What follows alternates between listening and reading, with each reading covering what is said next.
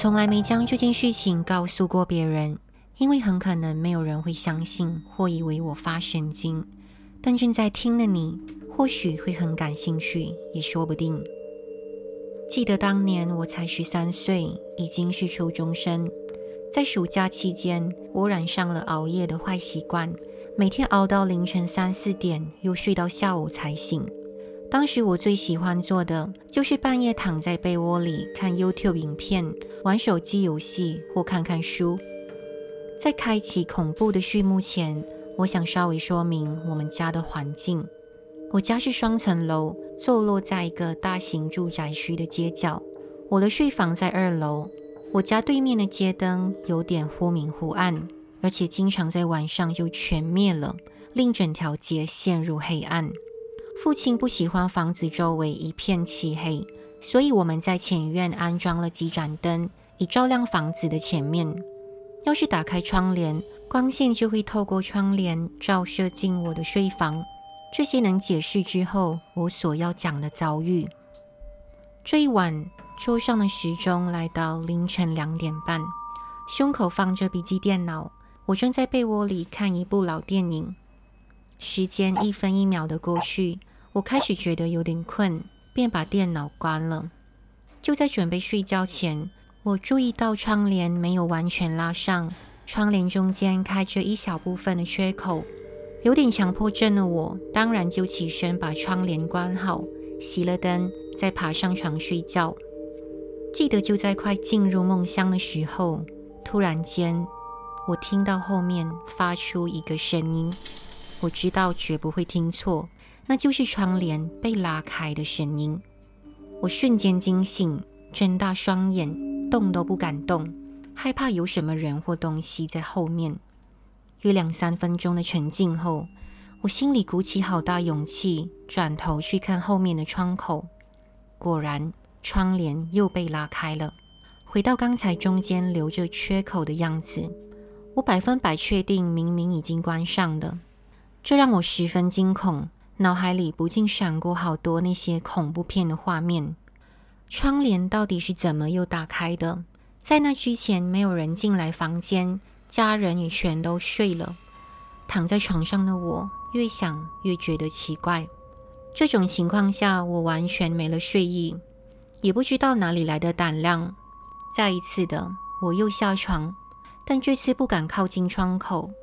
我走到床的另一边。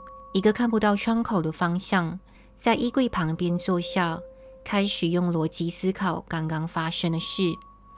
会不会有可能是冷气的风吹开窗帘，还是刚才因为太疲倦了而没留意到有把窗帘拉好呢？无论怎么想，也找不到合理的原因。我房间用的是那种比较重的窗帘，照理说，只有比较强的风才能吹动它。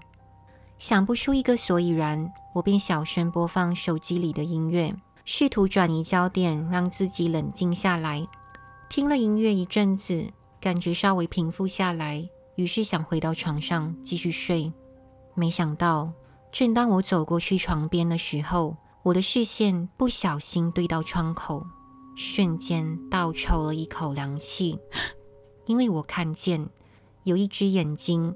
从窗外盯着我的房间，被前院的灯光映照着，我能清楚看到那只眼睛的眼白，它有着全黑色的瞳孔。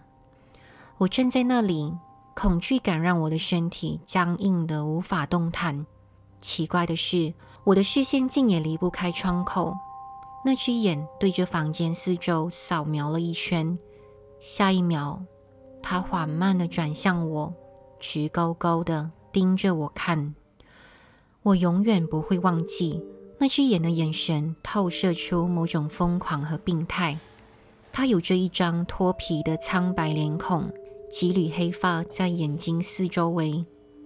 我几乎快喊了出来，然而现在喉咙却完全发不了声，只能眨眨眼睛，希望他快点消失。但他仍然一动也不动，直视着我。恐惧的沸腾一分一秒侵蚀我的心灵，直到再也承受不住，我感到自己两只腿终于发力，使劲跑出房间外，仓皇跌坐在走廊地板，将头靠在不停发抖的膝盖上。此刻脑袋一片空白，只知道不想吵醒已经睡觉的家人。过不久，外面天空忽然打起雷，我更没有胆量回房睡，就这么在地上熬坐到天亮。第二天一早，当我回到房间，第一件事就立刻检查窗口外面，那里什么都没有，就像什么事都没发生过一样。我脑海里不断浮现昨晚的画面，那只眼睛究竟属于人类，还是什么东西呢？除了疑问，它留给我一辈子无法磨灭的阴影。